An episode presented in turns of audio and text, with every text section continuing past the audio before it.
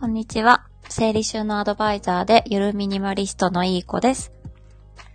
このチャンネルでは、ゆるミニマリストになったら、毎月の生活費が10万円以上浮いて、穏やかに暮らしてる我が家のお話をしていきたいと思ってます。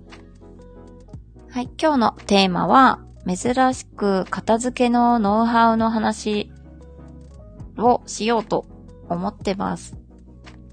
今日、これ話そうって思ったのに忘れちゃったんですよね。あとつーさん、こんにちは。ありがとうございます。えー、っと、さっき、同時に、あ、いい子ちゃん。キランキラン。あ、ももじりんちゃん、こんにちはです。プリン食らいながら、あ、食いながらだった。食いながら、聞きますわって。いいですね、プリン。何プリンだろう。ぜひぜひ。珍しく片付けのノウハウの話。まあ、ノウハウ知って片付く方も中にはいらっしゃると思いますので、結構心理面の方が8割だよって聞きますんでね、心理面の方が大事なんですけど、まあ、それでもノウハウ、やっぱり20%ノウハウ大事なので、ちょっと話していきますね。はい、ありがとうございます。旦那さんからのお土産、セブンのプリンって、あ、いいですね。セブンのプリン大好きですよ。とつさん、ありがとうございます。さっき、ともちゃんが誕生日のレターもらったと喜んでいました。あ、ねえ、あ、そう、送ったんです、私。皆さんから来たみたいですね、なんか。すごい、今日誕生日なんだ、と思って。とっつーさんに教えていただけたので、送ることができました。はい、よかったです。喜んでいただけて。はい。で、今日、片付けのノウハウの、なかなかおしゃれだねって？何がですか？もう何がですか？何がですか？はい。この写真かな？写真の絵ですか？あの、インスタグラムのアイコンもちょっと変えさせていただきまして、あの、このスタンド FM のアイコンの顔を入れた方が私ってわかるかなってずっと思ってたんですけど、ちょっとなんかでも、なんかこのアイコンと私の投稿がミスマッチというか、ちょっとなんか、な、何？言葉で表現できない。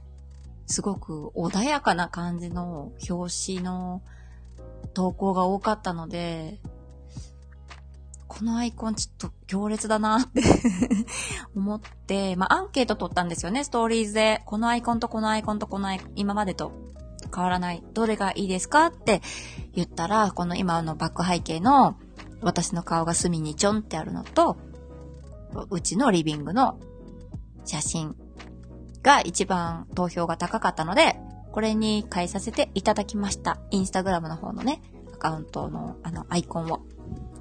はい。ありがとうございます。あ、レターでお誕生日お祝いが、あ、おしゃれだねって。え、そうですか？ありがとうございます。粋ってことですか？粋なことしてみたい人、私。こんなこと言うとなんかそういうことして酔いしれてる。ただの 自己愛強いやつみたい。はい。ゆきさんこんにちは。ありがとうございます。ねえ、これから楽しみですね。お掃除特産とのコラボ。はい。えっ、と、本当だ、インスタグラム変わってる。そうなんですよ。変えたんですよ。ちょっと、強烈かな。でもちっちゃく、顔をちっちゃくしたので、ちょっとは緩和されてるかなと思います。ゆきちゃん、こんにちはって。あ、とっつーさん、こんにちは。いいですね。ありがとうございます。粋だよって、とっつーさんがありがとうございます。粋って。粋ですよね。こら、こらって。だ、誰に対して私こらって言ったんだ。すいません。すごいいっぱい漢字、あの、ご存知です。素晴らしいです。最後の息はどういう意味なんでしょうか気になる。はい。あ、ゆきさん、コラボやりたい。お掃除知りたい。すごいですね。うん。ゆきさん、すごくなんかこう、あれですよね、好奇心強くて、すごい、なんかいろいろ成功、なんかチャレンジしても、成功を、なんか、収めそう。表現合ってるかなあ、壱岐市長崎県に壱岐市っていう町があるんですか？いやー、さすがトッツーさん、何でも知ってる。今日も西田文夫さんのこと知ってて、おったまげましたよ。なんかマイナーな方だったらどうしようって 私よく西田文夫さんの本よく読んでたんですけど、何回も読みましたね。3回ぐらい読んだのがあったな。なんか。そうなんですよ。ちょっと衝撃的な感じで錯覚の法則だっけな。3回 ?3 回じゃない。もっと、なんか全部を3回読んだっていうかなんか一つのフレーズを すごい読んでた気がする。あ、西田文夫さんは超メジャーだよ。あ、そうなんですね。じゃあ皆さんご存知の方ですかね。ねえすごい。その講演会が録音された、あの、音声もあって、オーディオブックっていうアプリがあるんですけどね、本を読んでくれるアプリで、そこでいっぱい読みましたね。他に西田文夫さんの本はないんかーって言いながら。はい。なんで脳の、あ？錯覚の法則っていう本が、私、もうバイブルいっぱいあるんですけど、最近の中のバイブルだった本が錯覚の法則ですね。あ、もうそれで、いや、なんだ、よかったって思ったんですよね。私バカかと思ってたけど、それも錯覚だったか、みたいな 感じで勇気づけられました。あ、トッツーさん、経済界の方は皆さん知っていますよ。そうなんですね。うん。そうですよね。なんか、西田文夫さんでしたっけ？あの、ボクシング選手のメンターやられ、あ、メンターじゃない。ボクシング選手の方となんかコラボしてたんだ、講演会で。うん、なんか、その話も良かったです。うる覚えっていう。へえー、すごい。いやー、ちょっとまだまだ私は詳しくはないですけど、西田文夫さんの本、おすすめです。すごいおすすめです。片付けられなかった頃に読んで、まあ、片付けるように、片付けられるようにはなったけど、なんか、リバウンドしちゃうなっていう時に読んだんですよね。その時に読んで、いろいろ、こう、衝撃で、あ、思い込みだったんだ、みたいな。片付けできないっていうのも思い込みだったんだじゃないけど、なんか、その片付け苦手な方も、片付け本とかそういうのだけじゃなく、なんかちょっと違うビジネス系の本とかもめちゃくちゃおすすめなんですよね。まあ、興味がないとなかなか読む気にならなかったりとか、ね、すんなりこう、腑に落ちなかったりするかもしれないんですけど、ちょっと錯覚の法則っていう本はおすすめしたいです。あ、はい。って言いながら、片付けのノウハウの話をするっていう。今日は。片付けのノウハウは、まあ、ハウスキーピング協会ですね。私が所属というか、まあ、お世話になっている整理収納アドバイザーという名前を持つ協会、ハウスキーピング協会的に言いますと、あ、ミンキーモモス太郎さん、こんにちは。ありがとうございます。嬉しいです。あ、本題どうぞってありがとうございます。マインド大事だよって言いながら、片付けのノウハウの話するっていう。すごいメンタルだな、私。そう。って言うと、まあ、正しい片付け方まあ、お掃除は片付けの後。お掃除と片付けは全く別物だよっていうことと、片付けは物を整理する。整理っていうのは不要なものを取り除くことって定義づけられているそうなんですね。なのでまずは引き出しの中を全部出す。その中からそこで使いたいもの、違うとこで使いたいものとか、不要なものって分けていくんですね。いるいらないで分けにくければ、まあ、いるいらない、迷う、捨てるの4つでもいいですし、何か自分が分かりやすい基準で、家族のもので分けるでもいいですしね。これは父の、母の、自分の、妹のとか。家族で分けるでもいいですし、自分が判断、そこの引き出しとかね、場所の、場所にあるもので分けやすい形で分けていく。って感じで、まず分ける。そして戻す際に、使う、一番よく使うものを一番使いやすい手前に置くとか、あとはまあ右か左なら、その利き手によってどっちが取り出しやすいかっていうのを、えー、決める。で、背の高いものは、まあ奥でも見えるよねって感じだったりとか、細かいものだったら何か箱に入れるとか、取り出しやすくとにかく、使用頻度順に、使用頻度が一番高いものは一番取り出しやすい目線の高さから腰高の高さまでにしまう。あまり使用頻度がないけど、ちょっと重量が重たいものは落ちてきたら危ないので、下の段に入れるとか、重量が軽いものは上の段、何か踏み台がないと届かないような場所、年に1回しか使わないんだったら、上に入れるとか、って感じで使用頻度ごとに分けるとか、あとはグルーピングって言って、一緒に、その時に何か作業をする時に一緒に使うものは、たとえ、こう、種類が違うものだとしても、もうセットにして置いておくとかね。例えば、冠婚葬祭の急によく必要になるような、あの、封筒？あの、ご霊前とか書いた、あ、ご祝儀袋とか、そういった袋、封筒と、筆ペンは文房具だけど書くものだけど、その封筒とその薄墨のペンと黒いペン、筆ペンは一緒にセットに置いておくとか、数珠とか、その突然必要になって突然持ってかないといけないものっていうのは一緒にもうセットに置いておくとかね。私はね、一緒によくね、黒いストッキングをね、慌ててコンビニに買いに行ってたんですよ。あ、ないないって言って、突然訃報が入った、お通夜、うわ、ないないみたいな。慌ててたんですよ。でももう、黒いストッキングも一緒に、その、冠婚葬祭セットに入れてます。ってな感じで、準備がしやすいように、こう、種類が違うものでも、一緒に使うものであれば、グループにしてまとめることをグルーピングって言うんですね。はい。あ、ゆきさんが耳、み、ミッキー桃太郎さん、こんにちは。ありがとうございます。そう。で、まあそういったグルーピングっていう収納方法もあります。はい。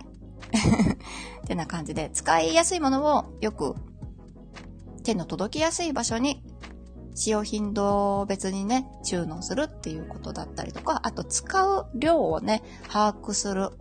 タオルだったら、1週間に何回洗濯して、どのぐらいのペースで乾くのか。まあ、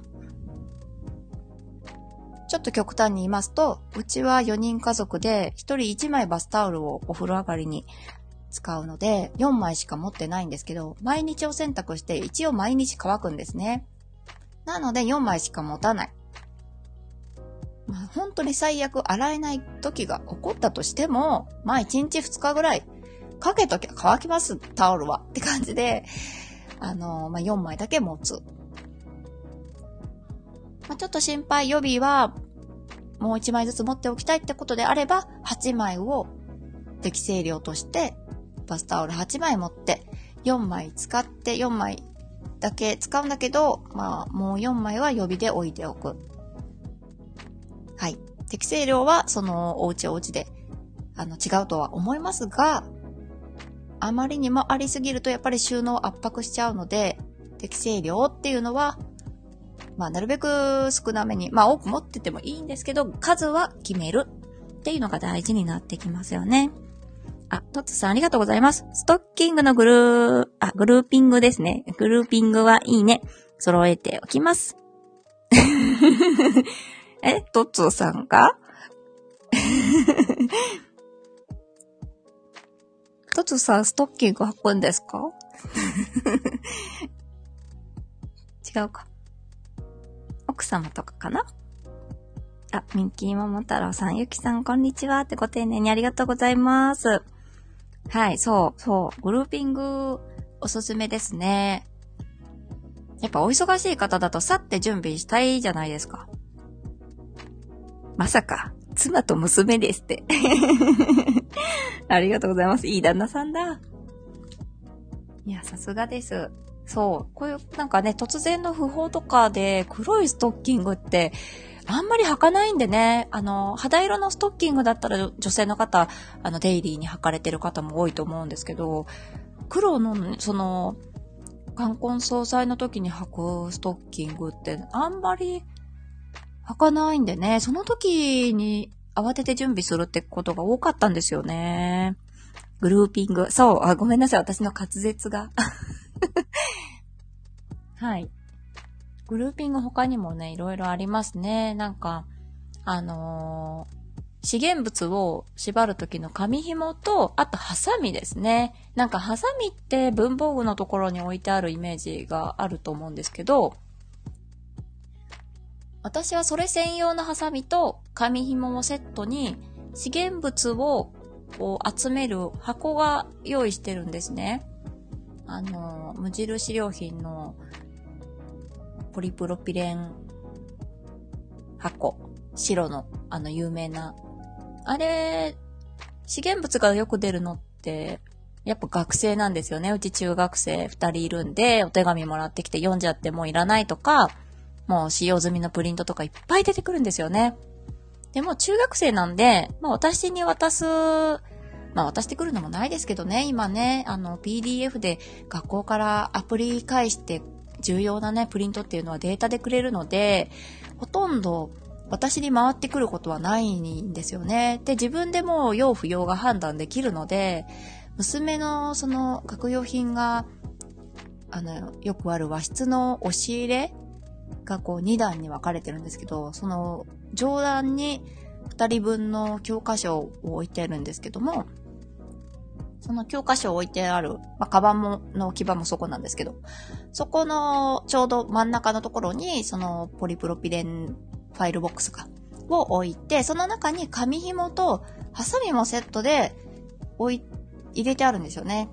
で、そこにちょっと貯めてもらって、ある程度貯まったら、ちょっと自分たちでこう、巻いてもらって、玄関にポイって置いといてもらってます。なんで、すぐに、ハサミをね、わざわざ、こう、キッチンの文房具コーナーまで取りに来なくても、そっちでそなんか、そっちはそっちで完結してくれるって感じの、そんなグルーピングもありますね。はい。あ、トッツーさん、葬式がこれから目白押しですから。目白押しですか。いや、ね少子高齢化で、もうね、私が住んでる街も、毎日、毎日じゃないですけどね。あ、今日は郵便物来てる。不法か、みたいなことが結構多いですね。目白押し。目白押しっていう 表現ね。あ、のこさんだ。こんにちは。ありがとうございます。あの、整理収納アドバイザーの方ですね。ありがとうございます。台湾にお住まいの整理収納アドバイザーさんです。しかも、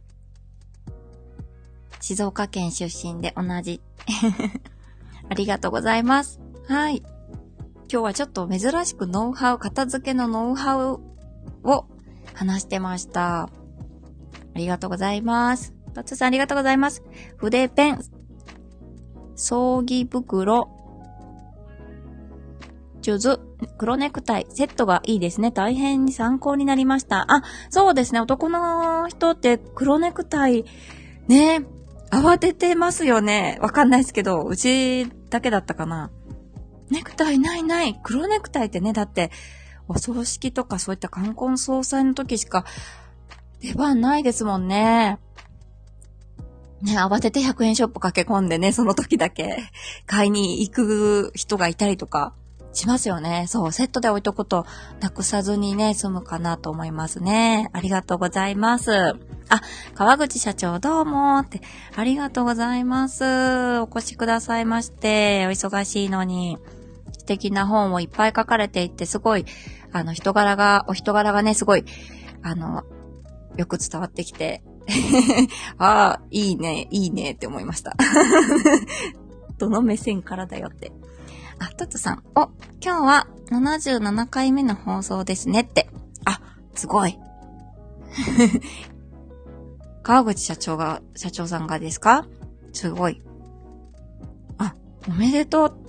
すごい。疑念だねって。よろしくお願い申し上げますと。今度私とコラボしませんかって。トッツーさん。すごい。ここで。うーん。素晴らしい。あ、トッツーさんに言ってますよね。私じゃないですね。慌てますよ、だって。トッツーさん、慌てませんよ。いや、ゆるさんにです。あ、ゆるさん、私？ええー。ガチガチに喋れなくなっちゃいます。こんにちは、とかって言い出す。へえ。なるほどね。やりましょうって。はい。ありがとうございます。いやいや、私ちょっとコラボやったことないというか、前誰かの、全然覚えてない。失礼だな、私。だからそう。だからそうってだから、あれなんだな、コミュ障なんだな。覚えてないんですけど、上がったんですよね。ねえ、ゆきさん。誰かのところに上がらせていただいたんですけど、頭真っ白になっちゃったんで。はい。すいません。すいませんって すいませんって断ってるかよってね。はい。いこちゃんまたレター読んでね。あ、読みました。読みました。あ、99人コラボってゆきさんが。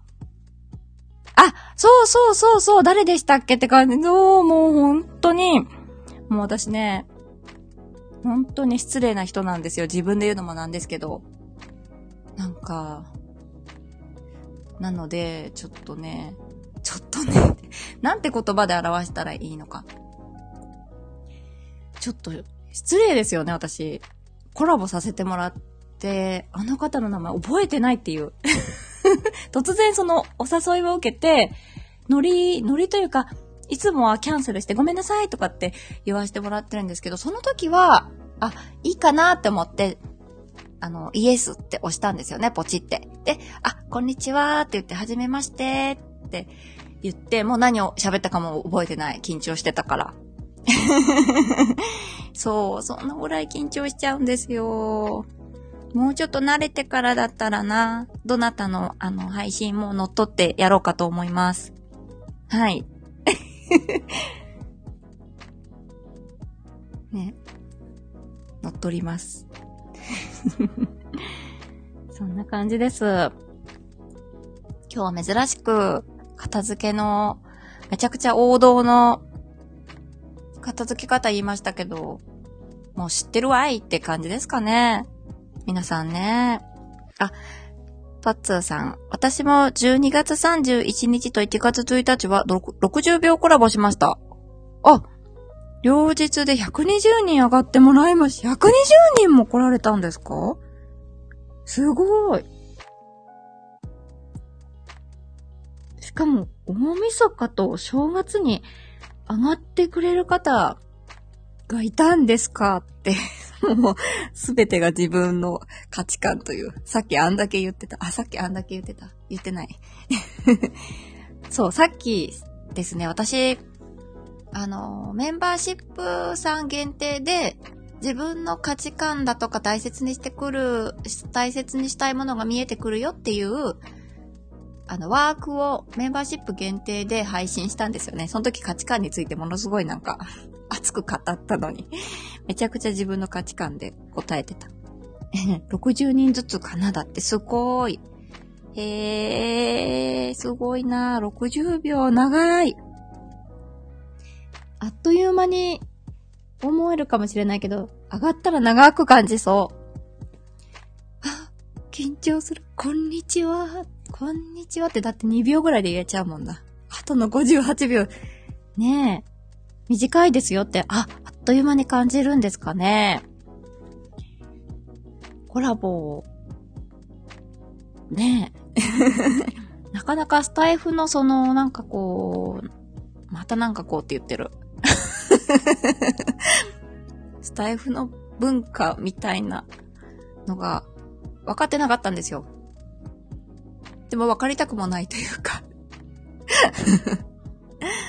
その理由をメンバーシップ聞いてくだされば分かりますね。私の、その、な、なんで、こうなのか。あ、そっか、トッツさん。年末の挨拶と年始の挨拶があるので短い。あ、そうですね。ねえ。あ、明けましておめでとうございます。ごにょごにょごにょごにょ。ああ、どうもどうもどうも。今年もよろしくお願いします。ごにょごにょごにょって言ってるだけで1分経っちゃいますもんね。でも私、明けましておめでとうございますとか、挨拶苦手なんですよね。なんでだろう。長いんだよね。長いんだよねって。誰に言って長いんですよね。それを狙ってやりました。あ、さすが。頭の回転が早い。なるほど。ゴニョゴニョ言うのが苦手なんですよね。あ、ゆきさんがわかる苦手ですって。職場とかめんどくさいよ。めっちゃわかります。え、めっちゃわかる。いや、結構ね、いると思うんですよ。あの、節目節目が苦手で、私。HSP 気質っていうのもあるのかもしれないんですけど、節目節目の感じがなんか苦手なんですよね。大切にしたいとは思ってるんですけど、なんかこう苦手なんですよね。職場の時に、もう年始の一発目の出勤日がすごいいつも憂鬱で、明けましておめでとうございますってどのタイミングで言うかな。おはようございますが先かな。明けましておめでとうございますって 言うのが先かなとか。うんうん。トッツーさん、泣き笑い。ゆきさん、年末に言って、数日後にまた言ってってよくない？普通でって思ってます。うん。そう。言いますけどって。うん、言うけどね。わかります。なんか30日まで仕事して、じゃあ1日2日にまた仕事を始めて、あんまり休みがね、なかったりすると、このサービス業とかの職場だと、1日とかしか休みなくて、2日後のね、1月2日にまた、あ、おはようございます。あ、明けましておめでとうございます。なんかすごい久々に会った感じで 言うのがね、はい。あ トッツーさんも確かにって、職場での挨拶めんどくさいよね。え、トッツーさん感じますか？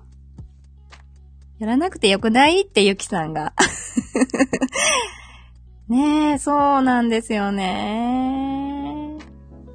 うん、あ、実はみんな思ってるんですね。トッツーさんも大人のマナーだけどめんどくさい。大人のね、マナーというかなんか日本のマナーみたいなね、子供も言わされるじゃないですか。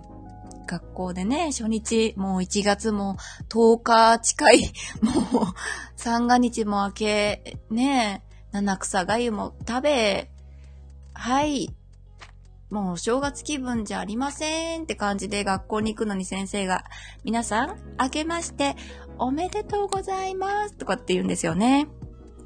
あれがすごい私子供の時苦手でしたね 何の話になってんだ。はい。あ、ゆきさん、夢中でおめでたくない人もいるよなと最近はよろしくお願いしますだけにしてます。あ、そうそう。そうなんですよね。わかります。まあ、そう、そういうのもなんかね、そういうのもなんかね、って感じですよね。そうですよね。今ね、いろいろ、そういったことまで考えないといけないってなると、なかなか気を使えない方々が結構息苦しくなっちゃいますよね。はい。あ、トッツさん、企業さんに挨拶するとき特にめんどくさいけど頑張ってやります。笑って。本音がポロリ。ああ。あ、ゆきさんも企業さんには、に挨拶は大変そうですねって。ね向こうも同じこと思ってるんですよね。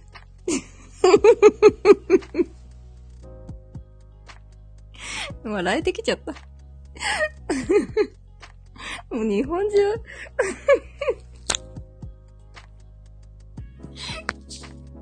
確かに。ち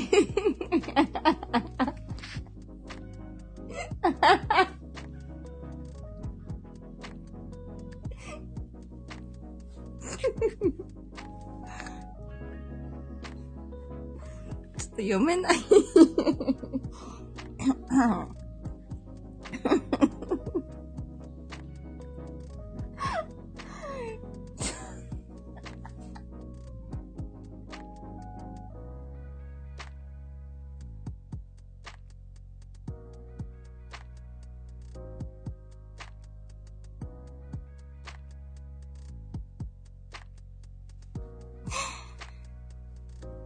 すいません。ミュート、ミュートされた。すいません、笑ってしまって。はあ、そりゃ仕事なくなると困るからもう、トッツーさんが笑って入れるところがちょっと待って、つぼっちゃった。ね、いい子ちゃん。高笑いって読むのかな？はい。すいません。えー、面白い。もうみんなが思ってるって思ったら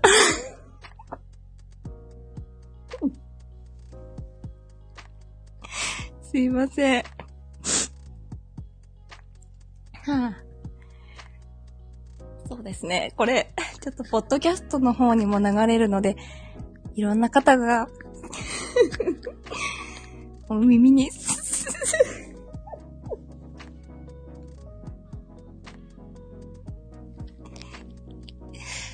ちょっと編集しますね。終わったらね。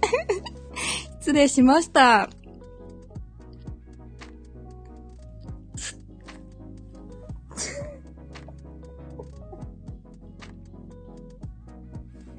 どうしよう。どうしよう。涙出てきちゃった。ねえ。ありがとうございます。いいじゃない？そのままで。ベロベロベロ。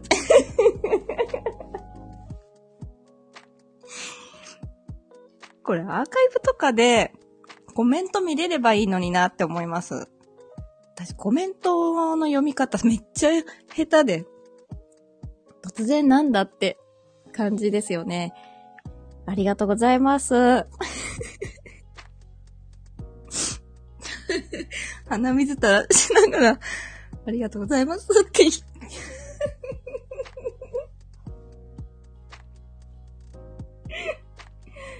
ああ、ちょっと、足に汗かいてきました。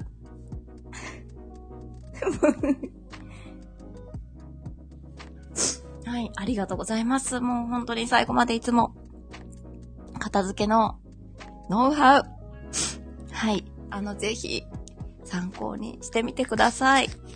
ドッツさん、あ、面白い笑顔を、笑顔じゃな、あの、絵文字をありがとうございます。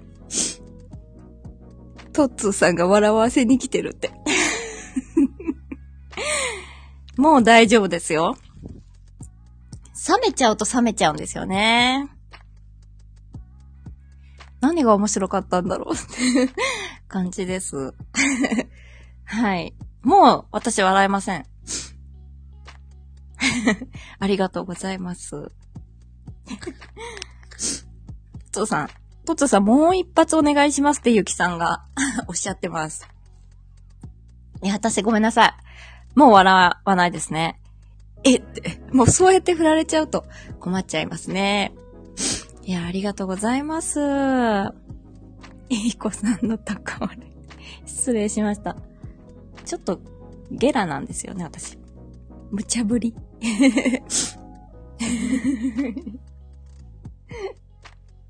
こんな絵文字使うんだって。いや、面白い。楽しいから OK ですって。ありがとうございます。失礼しました、もう。